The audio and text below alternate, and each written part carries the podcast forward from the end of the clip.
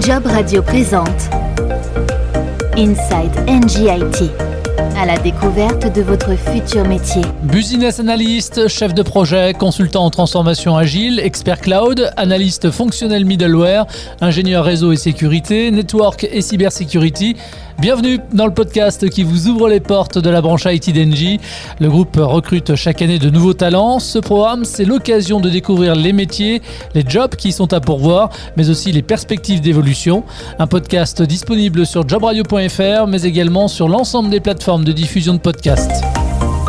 Deux invités sur cet épisode. François Dumont, bonjour. Bonjour. Vous êtes le directeur général adjoint opération d'NGIT et Jean-Christophe Brochet, bonjour. Bonjour. Vous êtes le DRH d'NGIT. François, vous êtes donc le Chief Operating Officer d'NGIT. Vous veillez notamment au bon déroulement des opérations. Euh, concrètement, ça veut dire quoi? Alors, ça veut dire beaucoup de choses, mais plus euh, dans la réalité, il s'agit d'un rôle de mentoring et de facilitation visant à assurer la satisfaction de nos clients et la coordination interne. D'accord? C'est-à-dire qu'au quotidien, la préoccupation, c'est la qualité du delivery, le délai de, réalisation et la performance économique. Donc c'est des choses qui sont primordiales pour pouvoir euh, obtenir une satisfaction de nos clients et faire en sorte que nous puissions être attractifs pour l'ensemble des activités du groupe. Est-ce qu'on peut détailler maintenant, sinon, euh, l'ensemble de, de vos missions? L'ensemble, c'est bien, c'est bien présomptueux dès le matin, mais je dirais que le matin, quand je me lève, la première chose, c'est de regarder la météo, hein, et non pas la météo euh, du climat, mais la météo euh, applicative. Donc vérifier si on peut partir sur une bonne journée, si toute la nuit applicative s'est bien passée. Mais plus concrètement, il s'agit de vérifier effectivement le caractère opérationnel de nos euh, services de superviser aussi les éléments de sécurité, c'est un élément essentiel aussi dans, nos métiers informatiques. C'est de vérifier aussi que la relation avec nos partenaires se passe bien, puisque nous sommes aussi intégrateurs de solutions que l'on achète sur le marché.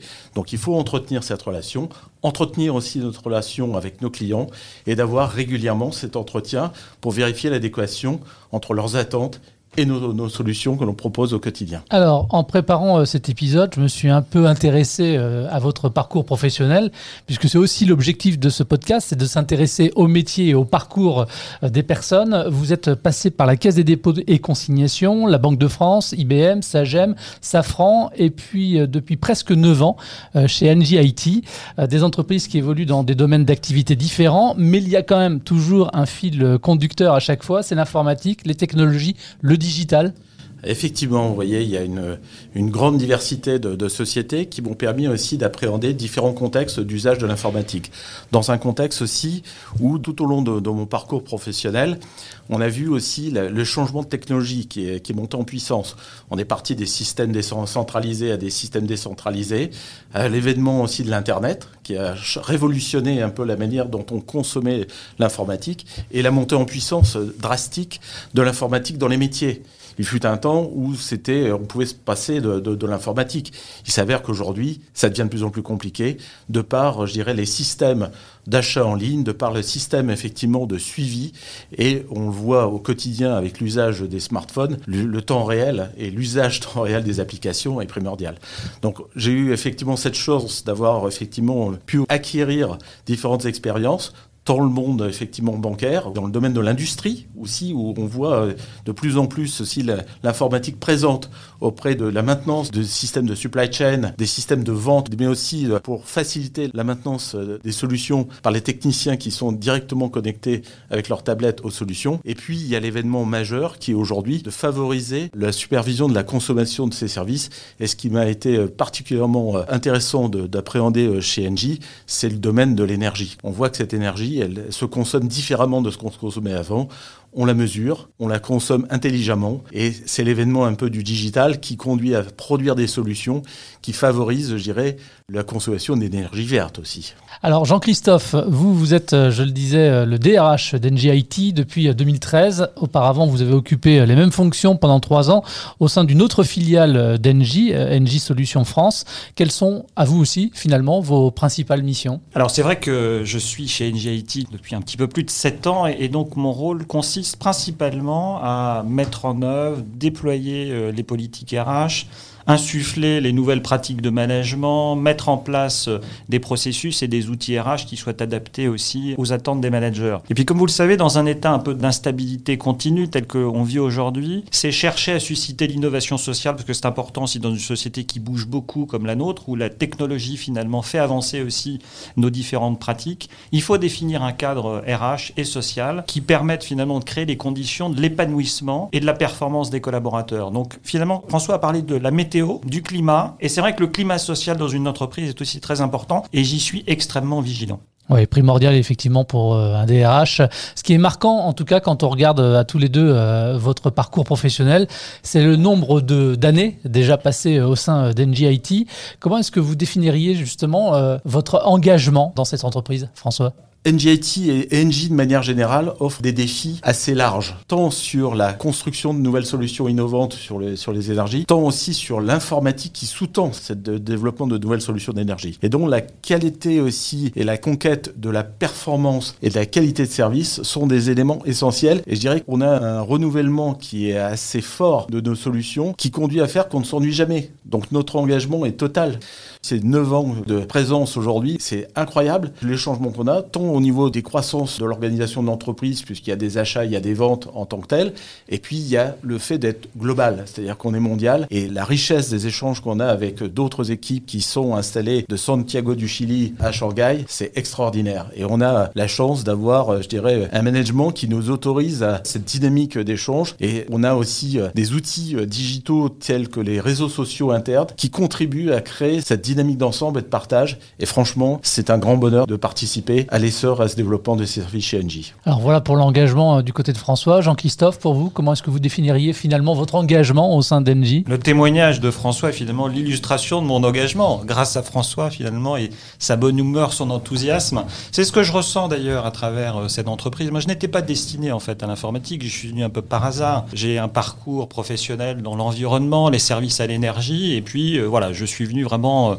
par hasard euh, chez NGIT et je ne le regrette pas. Il y a de très beaux projets, euh, ça a bougé régulièrement. On a connu des moments difficiles, mais on a connu aussi des vrais moments de bonheur. Des projets euh, toujours extrêmement riches, riches de complexité, mais aussi riches d'engagement de collaborateurs. Et c'est ça finalement qui est une des caractéristiques, je pense, essentielles qui forge l'engagement et l'implication. C'est l'attachement des collaborateurs à l'entreprise, l'envie de faire quelque chose ensemble et l'envie finalement de contribuer à la performance d'un groupe comme le nôtre, qui est un, très beau groupe. Donc vous défendez euh, tous les deux, en tout cas le, collectif euh, au sein euh, d'Engie, un groupe qui se revendique comme le leader de la transition énergétique avec un recentrage vers une énergie moins carbonée, plus renouvelable. Et c'est là que vous intervenez, plus digital également, François. Effectivement, donc la raison d'être d'Engie est tout à fait porter vers cette euh, transition énergétique, mais plus largement vers une énergie moins consommatrice, euh, je dirais, d'éléments carbone. Donc c'est pour nous un des éléments et un levier très fort de rechercher comment l'informatique peut y contribuer, et notamment le digital apporte cette, cette valeur. Et la première réponse qu'on a, c'est le Green IT. C'est d'essayer de moins consommer euh, l'énergie, notamment sur les data centers. C'est aussi le moyen de moins imprimer, c'est aussi de faire des mails plus légers, puisqu'on ne renvoie pas 36 fois le même mail avec le poids du mail peut avoir un importance théorique, en envoyant plutôt des liens et puis en travaillant différemment. On n'a plus besoin forcément de se déplacer pour se rencontrer. Je dirais que la, crise sanitaire a accentué encore cet élément euh, important d'avoir des outils digitaux pour pouvoir effectivement mieux travailler, mieux collaborer ensemble. Et je dirais que le, groupe aussi euh, s'est engagé sur euh, des systèmes un peu d'optimisation de la consommation d'énergie, notamment en développant des plateformes digitales pour mieux mesurer l'usage des outils renouvelables comme les éoliennes ou les fermes solaires et de pouvoir effectivement à tout moment compenser mondialement la consommation par rapport à la production puisque on sait que quand il n'y a pas de vent, les éoliennes ne tournent pas, quand il n'y a pas de soleil, il n'y a pas de ferme solaire en tant que telle, donc il faut rechercher des autres consommations, notamment avec euh, des euh, centrales à gaz, avec le biogaz aussi qui est une énergie. Et l'avènement aussi de l'hydrogène va nous aider aussi à apporter des énergies plus vertes. Et le digital va aider aussi à mesurer cette adéquation de consommation de production en tant que telle pour réguler au mieux ces flux. La data, le cloud, l'IoT, cybersécurité, ce sont finalement euh, les différents euh, domaines de compétences dans lesquels vous intervenez pour Engie et partout dans le monde C'est un engagement global. L'IoT est un défi euh, qui est énorme devant nous, puisque des objets connectés, il va y avoir des milliers. D'accord? Et au-delà des objets connectés, c'est la data. Et derrière la data, il va falloir mieux l'exploiter. Déjà la collecter, mais mieux la comprendre, l'organiser, la structurer pour tirer des événements un peu prédictifs de ce qu'on peut avoir. Ainsi, on gagne en efficacité sur les solutions effectivement qui sont déployées. Et ce qui conduit aussi à faire que l'événement cloud est un, événement révolutionnaire, c'est que ça permet de, pouvoir effectivement consommer à la demande. C'est-à-dire qu'on est capable de pouvoir faire de la mise en œuvre assez rapide, quelle que soit la géographie d'installation, de rendre l'accessibilité à la formation le plus largement possible via ces technologies et surtout d'arrêter si l'usage n'est plus nécessaire. Donc on est un peu plus euh, en situation de réguler son usage et sa consommation. Et c'est très enthousiasmant d'avoir ça à l'échelle de la planète. Est-ce qu'on peut développer aussi un peu euh, les avantages finalement du cloud pour les collaborateurs d'Engie et in fine pour l'expérience client? Et puis vous nous parlerez aussi derrière des, du Cloud Sharing Days. Alors, pour les clients, la, première chose qu'apporte le cloud, c'est la souplesse et la réactivité de mise en œuvre. On a aussi euh, derrière ces solutions un panel de diversité d'applications qui sont effectivement euh, proposées et qui font que régulièrement, on a une chaîne d'automatisation des gestes techniques qui est très très forte. Et on a des nouveaux métiers qui sont arrivés derrière ce cloud. Alors c'est le développement opérationnel, c'est le finance opérationnel, c'est le FinOps, c'est-à-dire qu'on cherche à, mieux comprendre l'usage et la consommation et d'arrêter cette consommation. Il y a aussi le SecOps, c'est la sécurité en tant que telle. Donc vous voyez, tous ces nouveaux métiers que l'on pratiquait peut-être un peu de manière différente deviennent plus mis en valeur dans la recherche, ce qui fait que ça révolutionne un peu tous les évolution des métiers de NGIT. Je vous donner un exemple très concret où aujourd'hui, euh, on pensait, euh, quand on faisait un design d'architecture, on ciblait tout de suite euh, la solution à la cible hein, de la monteur en charge. Et donc, on faisait les installations directement en capacité finale. Là, on fait petit à petit, on installe ce qui est nécessaire pour l'usage et on fait la croissance régulièrement. Donc, vous voyez, cet ajustement du besoin en fonction de la consommation est un élément révolutionnaire qui a changé la manière de concevoir, changé la manière d'acheter, changé la manière dont je consomme et donc je mesure ma consommation et donc je peux mieux réguler cet usage en tant que tel. Et au final, la satisfaction par l'automatisation aussi qui a été faite par les clients fait qu'on arrive plus rapidement à mettre en œuvre ces solutions, mais également à monitorer et alerter. Ce qui fait qu'on a aussi changé la manière dont on est euh, en robustesse sur ces usages, puisqu'on arrive à répartir les données, quelles que soient les géographies, et donc améliorer la sécurité d'ensemble de nos patrimoines de données. Et avec euh, Jean-Christophe, en fait, euh, et les membres du, comité de direction et par le management d'NGIT, on a créé des académies, parce qu'on sentait qu'il fallait fertiliser et faire apparaître effectivement cette dynamique au sein déjà des personnes qui sont chez NGIT pour les inciter à, à s'intéresser sur cette technologie et aussi pour pouvoir effectivement faire la promotion interne de personnes qui changent de métier. Et c'est là-dessus, c'est l'accompagnement aussi des équipes RH qui a conduit à créer, à générer ce Cloud Sharing Days, qui est aussi un moyen, au travers de nos centres d'excellence, de faire partager à la communauté chez Engie par des gens qui en parlent encore mieux, puisqu'ils ont fait ce pas de franchir l'évolution de leur métier à ces nouvelles technologies. Donc c'est assez essentiel de faire ces éléments de, partage. Ça leur donne aussi à chaque collaborateur qui sont en leadership sur ces domaines de parler de leur métier. Et là, ça a été, euh, je dirais, un enthousiasme beaucoup plus large que ce qu'on imaginait au départ. Avec euh, une Cloud Academy, on a fait la Data Academy, et ces Cloud Sharing Days sont l'occasion de générer l'enthousiasme, susciter l'intérêt de venir rejoindre NGIT, mais rejoindre aussi cette communauté de pratique. Et ça a généré aussi de l'innovation et de la créativité. Car chez NGIT et de manière générale chez NG, il y a pas mal de trophées de l'innovation qui suscitent aussi tout à chacun de présenter son dossier, car euh, ce qui est encouragé, c'est d'essayer. On a le droit à l'erreur, il faut éviter de la répéter, mais on a le droit à l'erreur, et ça c'est quand même primordial. Donc ça veut dire qu'il faut oser. Et je dirais que l'un des principes aussi est dans le recrutement, c'est dans l'audace, dans l'innovation et dans le fait d'oser proposer et bouger les choses. Et je dirais qu'il faut souligner aussi ce que Jean-Christophe a fait euh, dans l'ensemble pour pouvoir euh, insuffler ce mouvement qui aujourd'hui euh, mieux que le Gulf Stream. Hein. Jean-Christophe, justement, pour, pour rebondir à ce qui vient d'être dit, notamment sur le Cloud Sharing Days, comment est-ce que vous, vous intervenez justement pour, pour la promotion, pour la mise en valeur de ces nouveaux métiers finalement? Merci François, je, vois que à travers ton expression, je participe au réchauffement climatique. En tout cas, j'envisage ma, fonction, et, et d'ailleurs avec toute mon équipe, comme étant au service de notre entité, des managers et du comité de direction. Et donc, euh, un alignement parfait avec euh, cette stratégie, avec l'ambition. Et c'est sûr, quand on a une ambition de développement de l'expertise, de fertilisation, d'acculturation finalement sur des nouveaux métiers, des nouvelles technologies, c'est important aussi qu'on puisse créer ce cadre qui est un cadre de formation, qui est un cadre d'animation, qui permettent finalement à chacun de, se révéler et puis euh, d'apprendre. Puisqu'en fait, c'est ça aussi, ce qu'on souhaite mettre dans l'entreprise, c'est l'entreprise apprenante. C'est que finalement, chaque jour, quand j'arrive dans l'entreprise, j'ai le sentiment finalement d'apprendre quelque chose de nouveau sur mon métier. Voilà. Et donc, euh, bah, c'est favoriser euh, à travers le regard croisé, à travers cette cross-fertilisation finalement, le développement de la compétence parce qu'il est essentiel. La compétence, c'est un enjeu de différenciation majeur pour une entreprise comme la nôtre. C'est vrai qu'on parle beaucoup de guerre des talents, beaucoup de grandes entreprises recherchent des profils à peu près identiques aux nôtres,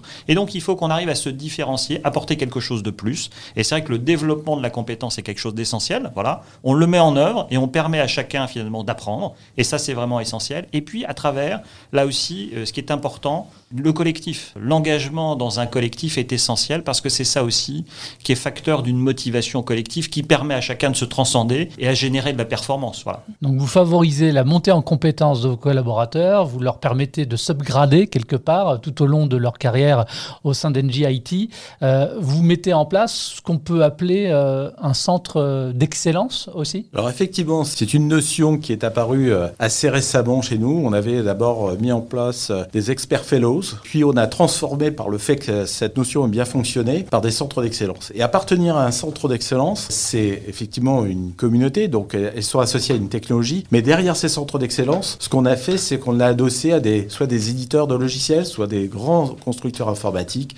Je vais prendre de centre d'excellence SAP, il y a SAP derrière. Si c'est sur le, CRM, on a Salesforce. On a développé donc euh, avec cet éditeur des partenariats pour que les collaborateurs qui l'intègrent soient aussi dans un programme de certification. On fait l'investissement aussi d'accompagner nos collaborateurs à cette certification. On sait que derrière, il y a un taux de transformation assez fort. Il y a même aussi un certain nombre de collaborateurs sur le centre d'excellence du cloud, et notamment sur AWS ou sur Azure de Microsoft, qui se sont même auto-formés parce qu'ils cherchaient aussi à pouvoir effectivement euh, obtenir ces signes de reconnaissance.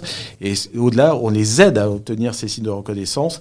Et donc, on a développé 14 centres d'excellence. Et derrière ces, domaines-là, on retrouve pas mal de centres autour des applications, des choses aussi sur euh, la, la partie euh, audiovisuelle, c'est-à-dire parce qu'on sait que c'est quelque chose dans l'outillage qui est extrêmement de valeur aussi, dans la manière dont on, gère effectivement le, les systèmes de visioconférence, les systèmes d'audioconférence en tant que tels. On a aussi tout ce qui est autour du digital workplace, c'est-à-dire tout ce qui est l'environnement de travail, que ce soit le poste, que ce soit la manière dont on, puisse effectivement avoir le smartphone intelligent, le couplage et les outils autour de ces systèmes en tant que tels. On a aussi autour de la cyber, c'est un poste hyper important pour nous puisque on a tout à l'heure euh, l'IoT, hein, c'est des objets distribués et vous voyez il y a eu euh, certains films un peu euh, fantastiques qui laissaient apparaître qu'on pourrait arrêter une voiture par exemple qui est autonome demain. Donc ça veut dire qu'il faut quand même protéger ces, systèmes-là. Et on a eu des, des, équipes qui ont effectivement développé tout un tas de, technologies de surveillance pour assurer la détection et la résorption de ces menaces qui sont effectivement croissantes au fur et à mesure que se déploie cette technologie. Euh, lors du premier épisode d'Inside NJT, euh, on a brièvement abordé la question de la diversité, de l'inclusion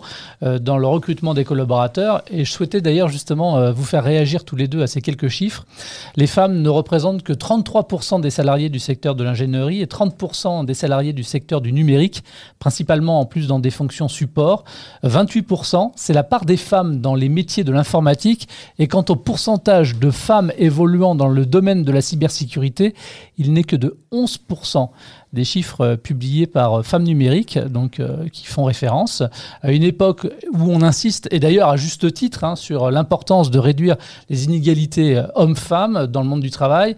C'est quoi le problème? Pourquoi les femmes sont si peu représentées? Et quelle est finalement la situation chez NGIT alors effectivement, c'est un constat qu'on partage. Hein, donc il y a aussi cette différence. Notre conviction, c'est que ça vient aussi du fait que au départ, déjà dans, les écoles, dans les parcours scolaires, sur ces métiers de la technologie, ça n'attirait pas forcément beaucoup de jeunes femmes. Donc, fortiori, le bassin de propositions d'emploi, c'est plus adressé à des jeunes garçons que des jeunes femmes. Néanmoins, ça change. Et ça, c'est une très bonne nouvelle. En tous les cas, nous, on s'y attache pour plusieurs raisons. C'est que On sait qu'il y a aussi euh, dans cet ensemble de diversité, euh, soit de profils de, de recrutement, c'est-à-dire des voies universitaires, des voies effectivement d'école d'ingénierie, soit des, gens qui ont fait l'alternance aussi, parce que c'est quelque chose qui est assez euh, moteur dans la manière dont les gens sont engagés, puisqu'ils ont déjà une petite expérience de la vie en entreprise. On favorise effectivement cette émergence.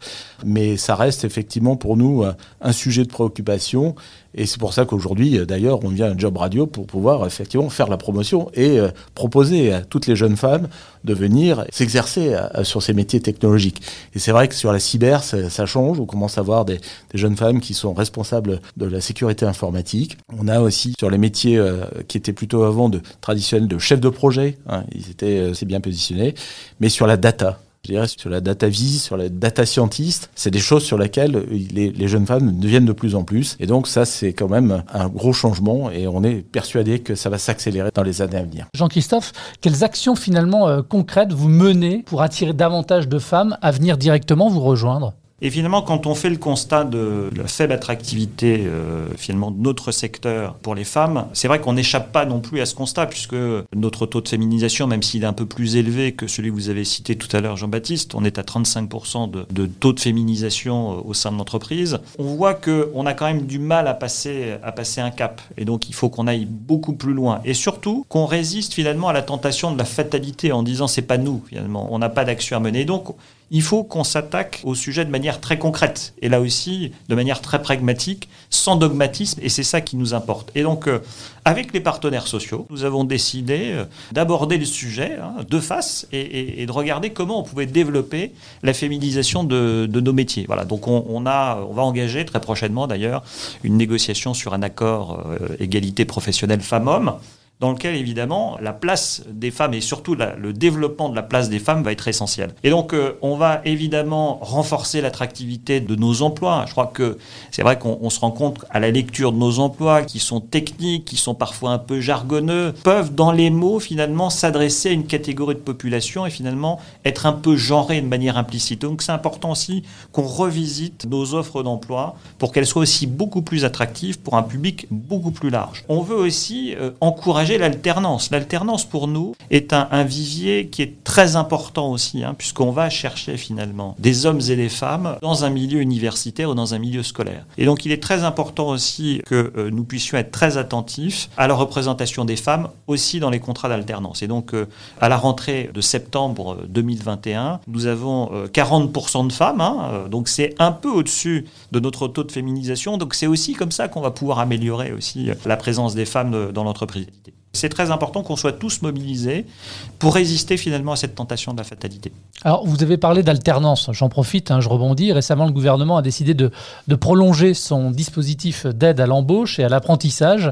Euh, entre août 2020 et janvier 2021, ce sont 500 000 jeunes qui ont signé un contrat d'apprentissage. Est-ce que parmi ces 500 000 jeunes, euh, on y trouve des contrats signés euh, chez NGIT probabilité que ce soit le cas, je le souhaite en tous les cas. Ce qui est clair, c'est que même dans un contexte, voyez, difficile où on, on est généralement en télétravail, on essaye de, effectivement d'inclure des jeunes dans ce domaine de l'alternance et de les onboarder, quoi. Parce qu'il faut les accueillir et surtout, il faut assurer du tutorat, du mentoring en tant que tel. Donc c'est un contexte qui est un peu compliqué, mais tous les collaborateurs d'Engie de manière générale, mais plus particulièrement aussi d'NGIT, puisque je peux plus en parler, sont engagés à pouvoir le faire parce qu'il y a vraiment une volonté aussi de transmettre son savoir et d'accueillir et de préparer le, la relève. Et ce qui nous sert le plus, c'est aussi de transformer non seulement ces contrats en emploi définitif.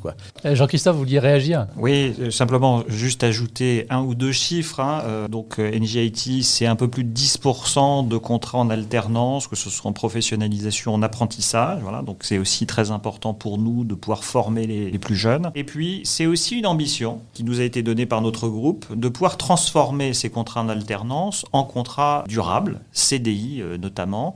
Et donc on a un objectif de 50% de transformation. C'est ça qui est important. Donc il faut qu'on travaille très en amont sur la détection des bons profils et qui correspondent aussi à nos besoins de demain. Voilà, donc euh, il y a un engagement des managers qui sont extrêmement sensibles à ça, qui ont bien compris le message que l'alternance était un vivier pour nos recrutements de demain. Voilà, on s'inscrit dans la durée et on a des jeunes finalement qu'on a pu former à nos métiers, hein, on a capitalisé dessus et ensuite ils sont opérationnels et ils peuvent euh, opérer euh, les différents métiers, nos différents services. Alors rapidement, on a parlé de la place des femmes, on a parlé des jeunes. Si on parle d'inclusion, on peut parler aussi du, handicap. Qu'est-ce qui est fait aussi à ce niveau-là en termes de, de, recrutement, Christophe? J'allais dire, nous portons une vision inclusive sur l'inclusion. Hein. Je crois que c'est évidemment très important de fixer euh, l'ambition d'être capable d'intégrer dans nos équipes euh, un grand nombre de profils hétéroclites, tout en assurant évidemment une bonne cohésion euh, sociale et une performance économique. Mais évidemment, l'emploi des, travailleurs handicapés est un sujet qui fait partie intégrante hein, de nos préoccupations. Et donc, avec les organisations syndicales, nous avons défini un plan d'action hein, qui permet là aussi euh, d'accompagner un certain nombre de collaborateurs en situation de handicap ou qui souhaitent aussi se faire reconnaître dans leur emploi. Nous avons également signé un contrat de partenariat avec l'école de Grenoble GEM, Grenoble École de Management, pour accueillir des personnes porteuses du syndrome euh, d'Asperger et les former au métier de la data. Voilà, donc ça, ça va être opérationnel dès cette année. Donc c'est aussi une manière aussi d'inclure des euh, profils plus différents, plus atypiques, comme on dit. Et pour le coup, c'est clairement concret. Quoi. Messieurs, en cette année 2021, euh, quels sont finalement les métiers qui recrutent le plus chez NGIT Il y a tous les métiers autour de la data. Le business analyst, le data scientist, c'est quelque chose qui est, qui est tendance parce que, comme on le disait, euh, c'est aujourd'hui le moyen de pouvoir mieux catégoriser, mieux exploiter l'information et pour en tirer profit sur euh, la prédictibilité des solutions. On a des chefs de projet, des directeurs de projet aussi que l'on recherche parce que euh, direct, il y a une multitude de solutions à, mettre en place et, la transformation du groupe engendre une multitude de projets euh, informatiques en tant que tels. Il y a des métiers d'architecte et puis il y a tous nos métiers autour des tech de cloud, sur tout ce qui est autour des solutions SAP, sur les solutions de CRM Salesforce. C'est des juniors sur ces technologies hein, qu'on est prêt à accompagner dans nos centres d'excellence et que là-dessus, euh, toute candidature peut être regardée dès lors que vous avez même un, parcours un peu différent. On cherche aussi des, gens qui ont une autre manière d'appréhender les choses. Ça peut être des designers, mais en tout état de cause, c'est centré sur la technologie. Et je dirais qu'on est prêt à écouter aussi toute proposition de valeur dès lors qu'il y a de l'engagement, il y a de l'audace dans la proposition. Expertise, engagement, audace, excellence, ce sont des mots que vous avez prononcés à plusieurs reprises. Ce sont aussi finalement les, les softs que vous recherchez chez les candidats qui viennent postuler chez, chez NG Exactement. Voilà, c'est euh, beaucoup de compétences techniques euh, et on recherche euh, un niveau d'excellence important. Quelqu'un qui adore finalement la technologie va y trouver son compte parce que il va se nourrir de projets de grande complexité, de projets d'importance. Et donc ça, je pense que c'est aussi une source d'attractivité pour les jeunes candidats. Et puis, il y a évidemment toute la partie soft skills que vous avez évoqué, Jean-Baptiste, qui était évidemment essentielle parce que c'est aussi la marque de fabrique, c'est l'ADN finalement d'une entreprise. C'est sur ça qu'on fonde aussi les valeurs euh, d'impact collectif hein, pour avancer ensemble. Et donc euh, évidemment euh, des valeurs de coopération. On ne peut pas faire carrière tout seul, en tout cas on ne peut pas faire un projet tout seul. Et donc c'est important aussi qu'on puisse être à l'écoute se faire challenger, être dans la contradiction et avancer, parce que ça c'est essentiel. Donc c'est beaucoup d'agilité au sens flexibilité intellectuelle, capacité à coopérer, capacité à donner, voilà, et puis aussi à recevoir euh, les propositions euh, des autres dans un cadre bienveillant. Les gens se sentent bien et je pense qu'on peut développer de la performance et de la motivation quand le cadre dans lequel vous évoluez euh, est respectueux, voilà, respectueux de, vous-même et respectueux du collectif. Pour les personnes qui nous écoutent et qui souhaiteraient venir rejoindre NGIT, le process de, recrutement, ça se passe comment? Bien. C'est déjà une bonne chose. On veut un processus de recrutement qui soit efficace. Voilà. Et, surtout, euh, puisqu'on sait que le, processus de recrutement, c'est une expérience pour, euh, pour un candidat.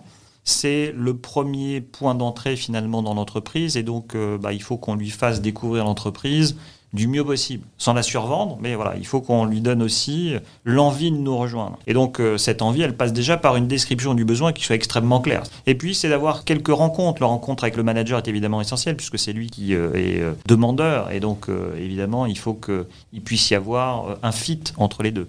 Une vision RH aussi, qui est importante, puisqu'elle va mesurer aussi euh, les soft skills dont on a parlé. Et donc, ça va assez vite et on souhaite véritablement raccourcir euh, les délais de recrutement. Donc, euh, de manière très simple, après, il y a plusieurs points d'entrée. Principalement, c'est sur notre site d'emploi d'Engie, Engie Jobs, sur lequel nous publions en fait l'ensemble de nos emplois à l'externe. Donc, si quelqu'un est intéressé, il peut aller regarder l'ensemble des postes puis publier. Ensuite, il y a LinkedIn, l'ensemble des réseaux sociaux. On participe à un certain nombre de forums.